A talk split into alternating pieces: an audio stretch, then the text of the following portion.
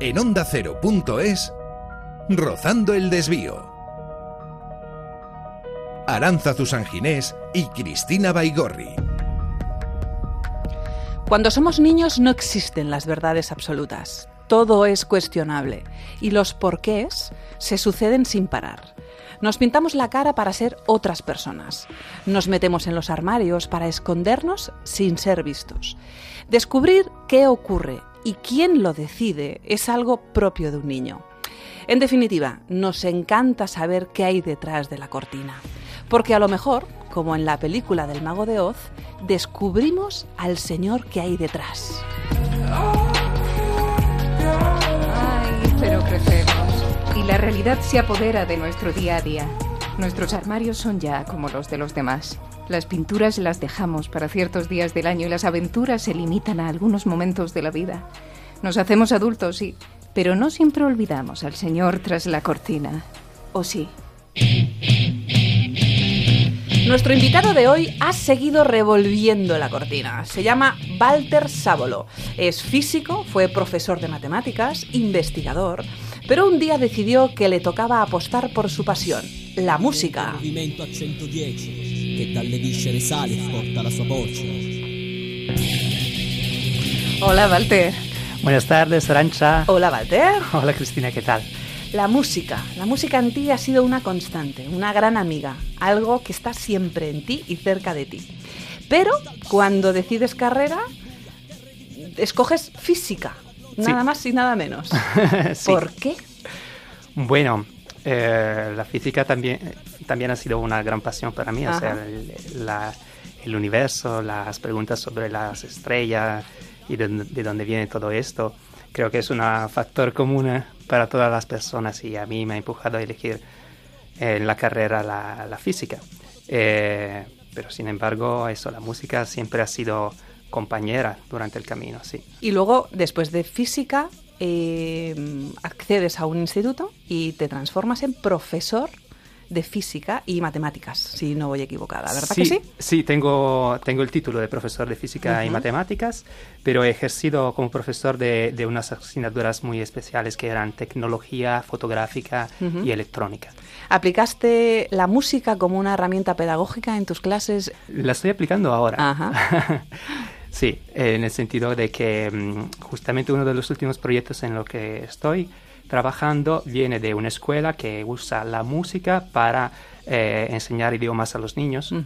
Y entonces estamos en estos proyectos de escribir canciones didácticas. La música al final siempre te ha acompañado, ¿no? Desde que eras un niño. Tú con cuatro años empezaste a tocar la guitarra. Sí, eh, de hecho no, no recuerdo exactamente la edad. O sea, las guitarras en mi casa estaban desde siempre, entonces eh, para jugar yo cogía las guitarras de mi padre. Y cuando empecé realmente a, hacerlo en serio, no, no sabría decirlo. O sea, tengo recuerdo de algún profesor eh, en concreto cuando ya tengo una cierta edad, pero posiblemente ya empe- había empezado de antes. Y elegiste la guitarra porque, claro, era la manera de, de ligar un poco, ¿no? No, es bueno. sí. Ahí en la playa. Bueno, eh, digamos que cuando llegas a la edad de, de salir con los amigos e ir a la playa, entonces el instrumento más cómodo para estar en compañía es la guitarra. Ujú. Sí, claro, claro que sí. El teclado sería un poco incómodo llevarlo en la playa. ¿Qué, qué recuerdos eh, guardas de tu época como profesor tras la universidad? Ah, muy bonitos.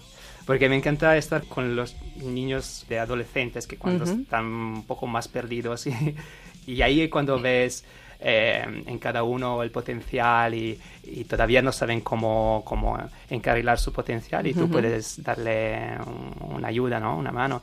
Eh, yo tengo un recuerdo muy bonito de, de un alumno mío de la escuela de fotografía y cinematografía que me había dado cuenta de su potencial en música, aunque yo le estaba dando otra asignatura y me había dado cuenta de su potencial en música y por ahí se abrió una conexión entre alumno y profesor y lo empujé mucho a, a que siguiera su talento y, y resulta que ahora tiene, tiene mucho éxito en eh, sus canciones han pasado por la, la televisión italiana de la MTV italiana y, y ahora está siguiendo escribiendo canciones en Londres y, y eso es maravilloso. Saber lo que tenemos. El mundo nada. No lo sé. Coma. Saber lo que necesitamos. Hay que tener dinero. Sentar la cabeza. Inspiración. Coma. Saber de qué podemos prescindir. ¿Has acobardado? Valor es lo que hay que tener para vivir como uno quiere. Valor de no eludir responsabilidades.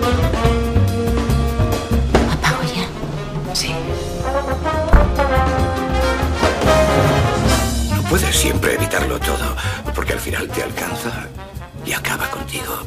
Uno no se reforma, solo pierde fuerzas. Buenas noches y buena suerte.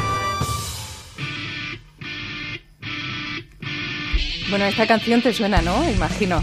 Sí. Háblanos un poco de ella. Sí, esta canción, mm, eh, estamos en los años 2000, por ahí, y yo estaba en la carrera, de hecho creo que el último año de la carrera, y, y nada, es mi grupo se llamaba Quasar. Era un, grupo que, eh, con el que intentamos hacer canciones nuestras. Esta es una canción que, que hemos escrito nosotros. Y, y nada, es, eh, ha sido... Yo he tenido varios grupos. eh, antes de Quasar tenía, había tenido eh, Punto de Ruptura, que de hecho eh, creo que Era eh, hemos escuchado la algo, primera canción, ¿verdad? exacto. Sí, sí. Y, y esta era en Quasar. eh, y esta canción se llama Oblivion. Y nada, yo compuse la música, luego llegó el cantante y puso la letra, luego llegó el guitarrista y hizo los arreglos. Y, y la verdad es que salieron cosas muy bonitas y radiofónicas. Esta llegó a, a pasar por una sola vez, pero por lo menos. Ahora son dos. ¿eh? Ahora ya Ahora Ahora son dos. dos veces. En la radio en Italia, sí. Sí, sí. De manera que la música estaba presente. Estaba presente mientras estudiar la carrera, estaba Sí, presente sí, cuando sí. eras profesor. sí. hasta que de repente se encuentra con un máster, con un máster en astronomía en Padua. Sí, Eh, y empiezas a colaborar con una misión que se llama la misión Rosetta, sí. Que me gustaría lanzarme a decir en qué consiste, aunque puede ser un trabalenguas. Y va a ser muy divertido esto. En concreto, fue una misión que tenía como objetivo eh, orbitar alrededor de un cometa. Sí. En concreto es el cometa 67P Churyumov Gerasimenko. Nadie sabe pronunciarlo. exacto, es un- el nombre impronunciable del cometa y eh, lanzar un módulo de aterrizaje sobre él. Sí. Bueno, fue algo absolutamente importantísimo en el mundo de la, de la Muy astro- ambicioso. astronomía y muy ambicioso. Sí, y se consiguió, sí. A mí personalmente lo que más me ha llamado la atención de esta misión es la simbología del nombre Rosetta. Sí. Rosetta eh, es el nombre de la piedra Sí. sin la cual no, no, no hubiéramos podido entender los jeroglíficos mm, egipcios. Exactamente. Eh, entonces, entre lo que estudias en el máster, lo que observas en la misión, ¿qué descubres en esa fase en la que, si bien la música sigue presente, tú sigues avanzando en tus estudios de astronomía? Sí, yo sigo avanzando en los estudios de, as- de astronomía porque, mm, vamos a ver, yo mm, a veces he intentado también desviar eh, hacia la música, pero por el tipo de educación que recibí, no estaba vista la música como una profesión. Entonces, eso creo que ha condicionado el hecho de que yo no hice el conservatorio, por Ujú. ejemplo. Yo no tengo estudio de conservatorio. Y entonces lo que mm, sí se veía mm, muy bien en mi familia era seguir una carrera científica y entonces yo por ahí estaba educado en seguir ese camino. Y Ujú. entonces después de la, de la carrera, la oportunidad de hacer un máster en Padua la cogí y fui allá y me gustó mucho y empecé a trabajar en Rosetta. sí. Con la música como hobby siempre. La música siguiendo como hobby, exactamente. ¿Intentaste alguna vez que la música fuera algo más que un hobby durante esa época? Los intentos no llegaron a, gran cosa en esa época. O sea, el grupo de Punto de Ruptura y el grupo de Quasar tenía potencial, pero nunca llegaron a realmente a, dar una perspectiva profesional. Y yo como pianista solo hice una aventura, un experimento, un, verano. Me fui a, París y era más o menos eh, en 2004 por ahí para ver si efectivamente yo como pianista solo podría ganarme la vida, ¿no? Y me busqué un, un sitio, un restaurante que está en, eh, en Montmartre, en el mismo barrio bohemio. Y sí, ese restaurante me dio el permiso de tocar por la tarde el piano y con lo que me daban los clientes y con la cena que me, me ofrecía el restaurante, yo pude hacerme ahí las vacaciones, ¿sí? y estuve muy contento. Era como un pequeño demostración de que sí, que la música de alguna forma podía ser una profesión. que se puede, claro que sí. Pero de todos modos, todavía no estabas convencido y seguiste con tu carrera, terminaste física, hiciste, hiciste tu estudio de profesor, trabajaste como profesor, después iniciaste este máster casi por casualidad. Te llegó esa noticia de que existía este máster, a ti te seguía llamando la atención la ciencia, haces este máster, termina el máster y ¿qué ocurre? Eh, ocurre que trabajando en la misión Rosetta, son, se trata de misiones internacionales donde están involucrados eh, institutos de toda Europa. Y cuando terminó el dinero para el contrato que tenía, eh, se trataba de la ciudad de Padua, que me ofrecía el contrato, terminé el contrato con Padua, entonces eh, me hacen la propuesta de seguir trabajando, pero a través de una beca ofrecida por un otro instituto que es español, un instituto de Granada, que es el Instituto de Astrofísica de Andalucía. Y ahí es donde acepté de, de seguir trabajando en esto y aquí estoy en España. ¿Cuál era tu relación con Granada? ¿Conocías la, ciudad cuando te hablaron de, Granada? Yo no conocía la ciudad, pero la tenía en mis sueños y aquí me estáis tocando el corazón con esta musiquita de fondo. Porque, eh, vamos, cuando empecé a tocar la guitarra clásica, eh, había un tema que me encantaba que se llama Recuerdos de la Alhambra y es el tema que estamos escuchando ahora y me encantaba. Y para mí el objetivo, yo decía, cuando llegaré a tocar este tema ya podré estar satisfecho con mi nivel de guitarra. Hasta ahí. Y, no podía imaginar lo que era la Alhambra, o sea, que podía haber eh, inspirado una cosa tan, tan bonita, ¿no? Entonces me informé de que la Alhambra estaba en la ciudad de Granada y de los encantos de esta ciudad. Y la tenía como un, mito. Durante toda mi, mi, juventud la tuve como un mito. Y, y no puedes imaginar la emoción cuando me dijeron que el contrato me lo estaban ofreciendo desde la ciudad de Granada y que podía venir a, ver finalmente lo que era Granada y, ver la Alhambra. ¿Y cuántos años llevas en Granada? Ahora ya van 13. 13 años en Granada. Sí. Ya te sientes granaíno total. que va. Que va. bueno, y entonces llegas a Granada, empiezas a trabajar en el Instituto de Astrofísica donde te ofrecen un contrato y te ofrecen algo más, pasado un poco el tiempo, ¿no? Sí, sí. Eh, me van ofreciendo varios contratos. El primero solamente de cuatro meses, luego una renovación para un año entero y luego finalmente me ofrecen incluso la posibilidad de una beca para un doctorado. Y yo la acepté. Era algo que me interesaba seguir en, la astrofísica. En ese momento me interesaba ver hasta dónde me podía llevar ese camino y lo he llevado durante eh, un total de seis años en el Instituto de Astrofísica. Estoy muy agradecido por esos seis años que he podido estar ahí trabajando con ellos. Walter, nos gusta conocer el día a día de nuestros invitados y por eso nos gusta hacerles un pequeño cuestionario. ¿Te atreves? Claro que sí. Un consejo, directamente lo que te pase por la cabeza, contéstanos. Sí. ¿Adelante? Vamos a Empezamos. ¿Café o té? Té. ¿Invierno o verano? Invierno. Una palabra. Hola. ¿Ventanilla o pasillo? Ventanilla. ¿Salida o puesta de sol? Puesta de sol. ¿Rutina o cambio? Cambio. Ver o escuchar. Escuchar. Un cuerpo celeste. Mm, el mío. El tuyo.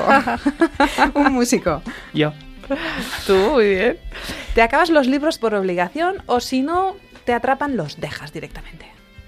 Si no me atrapan, los dejas, los, abandonas, ¿sí? Ha pasado alguna vez, sí. ¿Sí? Sí. ¿Amar o ser amado? Los dos. ¿El viaje de tu vida y por qué? Mm, la vida misma. La vida es un viaje, ¿no? Una película. Mm, la vida.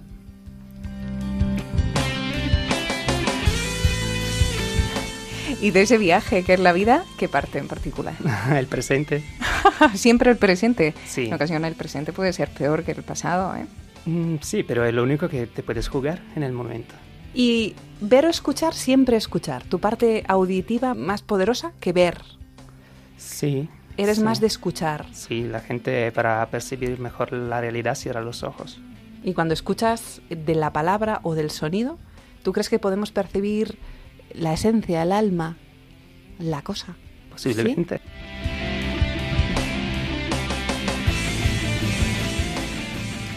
Y llega un momento en tu vida en el que dices, ahora o nunca ya, me tiro a la piscina, no puedo más.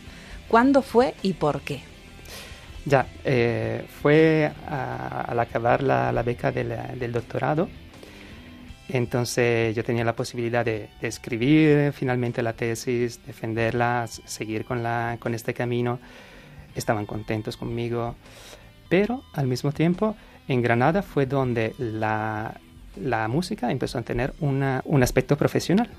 Porque mientras estaba trabajando en, lo, en el doctorado, tomé contacto con, el, con algunas eh, personas que hacían música en Granada y lo hacían de manera profesional. El primer proyecto eh, ha sido un dúo de piano y voz que sigue todavía, se llama Sinking Duo, con mi compañera Inma González. Y después de, de, de, Inma eh, llegó Jessica Brizio de los Replicants que me ofreció tocar en su grupo de versiones tributo a Tina Turner. Entonces, mientras estaba haciendo la, astrofísica, al mismo tiempo estaban empezando estos proyectos que ya eran profesionales. O sea, ya teníamos conciertos, ya teníamos eh, seguidores y, nos pedían de, ir a tocar en restaurantes, en teatros y, de repente ahí aparece el cruce.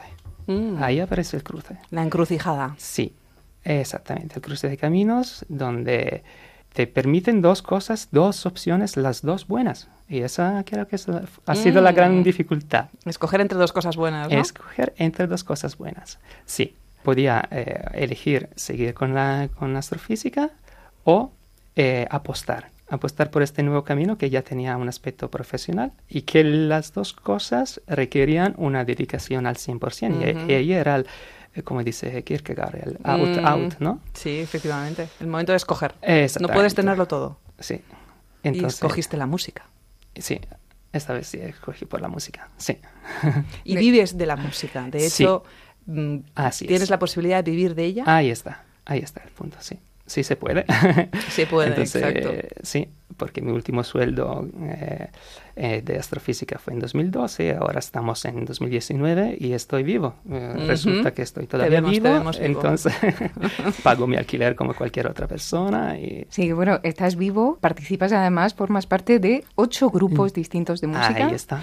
Eso es una, a mí, a mí personalmente me parece una barbaridad. es, no parar en todo momento y además de grupos muy diferentes, ¿no? Hay de versiones de canciones francesas, canciones italianas, tienes tus propias canciones, también algunas de ellas las hemos escuchado, otras las vamos a escuchar en breve. Bueno, pero tú tenías una salida de emergencia por si, por si pasaba alguna cosa, pero al final incluso esa la desechan, ¿no? Ahí está, porque como os he dicho, yo tengo el, título de profesor de matemáticas y física en Italia.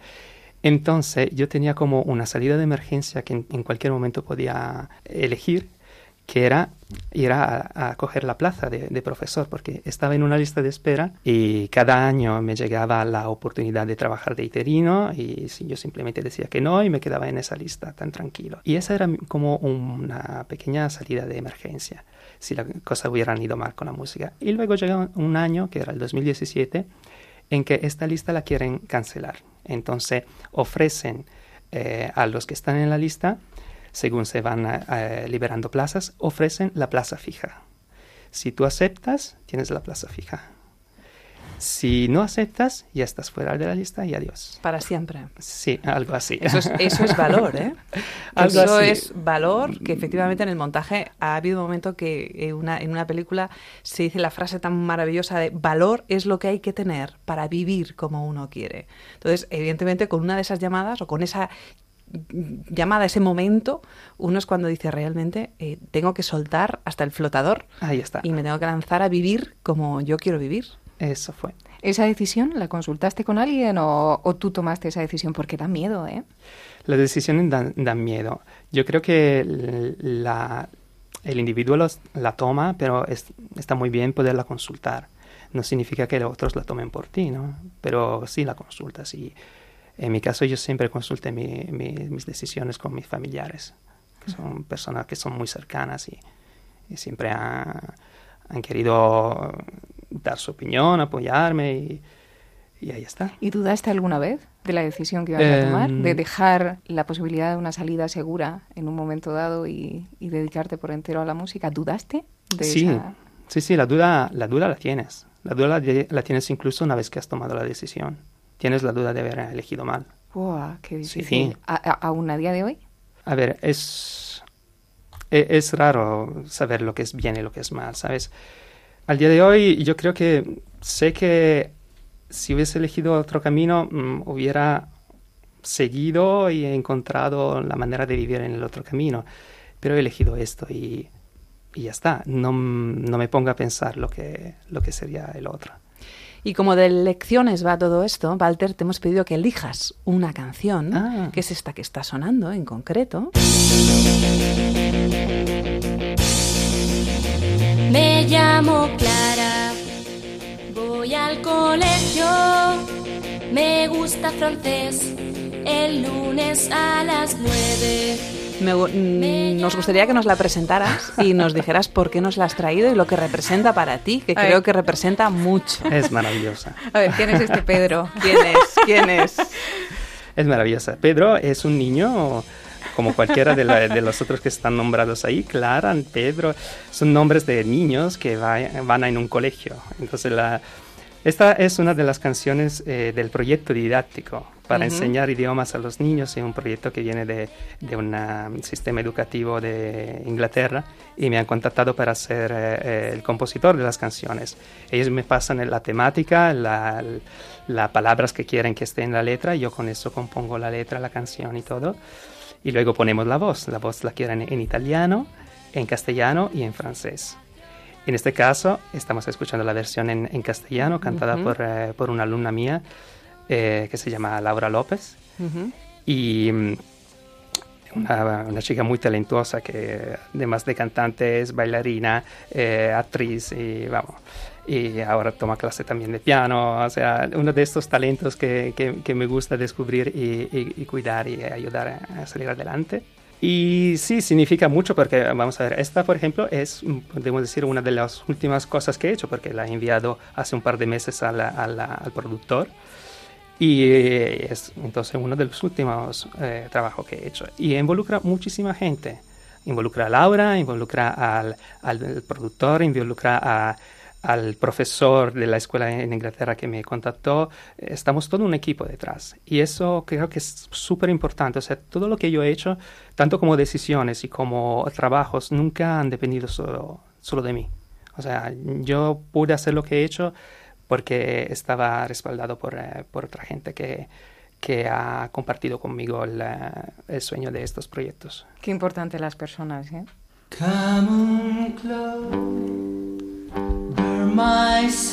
Bueno, esta, igual que la amplia mayoría, yo creo que todas las canciones que han aparecido a lo largo de este programa, salvo probablemente Tarrega, eh, son tuyas, son tuyas o has participado en ellas de alguna manera.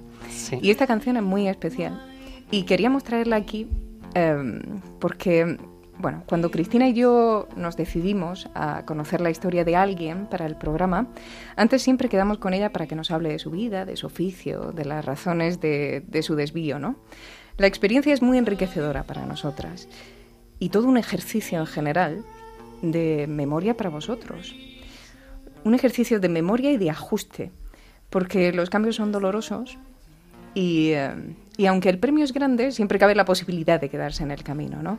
Y eso es algo, pues, muy difícil de asumir. Pero es que a veces el premio es tan grande, ¿verdad? sí es. en fin. Hace un par de semanas, eh, como digo, Walter nos escribió una pequeña carta en la que respondía a una pregunta que le habíamos hecho. Y la pregunta era, ¿qué es la música para él? Mm. Así que le hemos pedido que nos lea ese fragmento. de acuerdo. Si dijera que es toda mi vida, diría una mentira. Pienso que la vida de una persona sea polifacética y pasa por tantos cambios. No se puede identificar con una sola actividad. Por otro lado, hay cosas que tienen una importancia especial en la vida de cada uno, y esto es la música para mí. Cuando era niño y escuchaba peleas en familia, me ponía los cascos y mágicamente las peleas desaparecían. La música era una puerta hacia una realidad paralela de pura armonía. A lo largo de mi vida fue mi compañera cuando me sentí triste, mi desahogo cuando me sentí herido, mi lienzo para pintar el mundo, mi linterna para mirar en la profundidad del alma. Fue y sigue siendo un amante con la que paso horas y horas de felicidad. Bueno, esta canción me encanta, ¿eh, Walter? Y, y, bueno, no tengo más que decir. Te deseamos mucho éxito, tanto Cristina como yo. Y mucha suerte. Gracias por venir. Gracias a vosotras. Walter, esperamos que te lo hayas pasado tan bien como nosotras. Muchísimas gracias. Ha sido un placer enorme. Y a ustedes, pues ya saben que les esperamos en el siguiente Rozando el Desvío. La realización ha sido a cargo de Carlos Matesanz y para todo lo demás somos Aranza Ginés y Cristina Baigorri. Les esperamos en soloenondacero.es. Adiós.